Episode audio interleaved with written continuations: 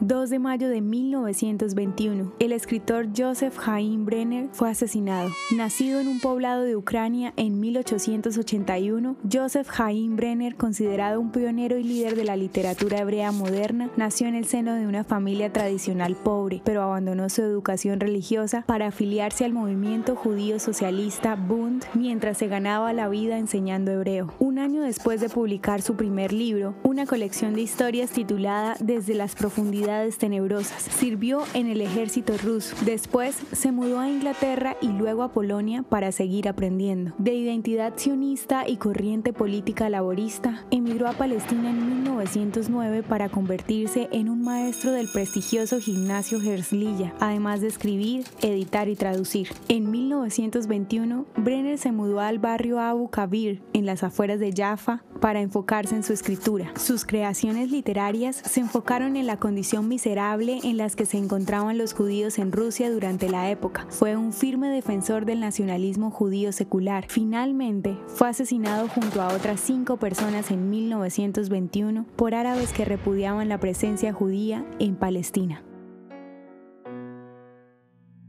¿Te gustaría recibir estos audios en tu WhatsApp?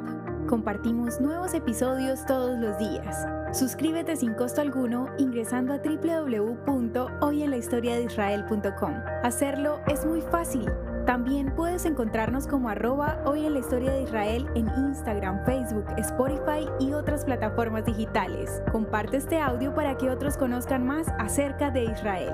Este proyecto es realizado por Philos Project. El contenido original de hoy en la historia de Israel fue provisto por el Centro para la Educación sobre Israel.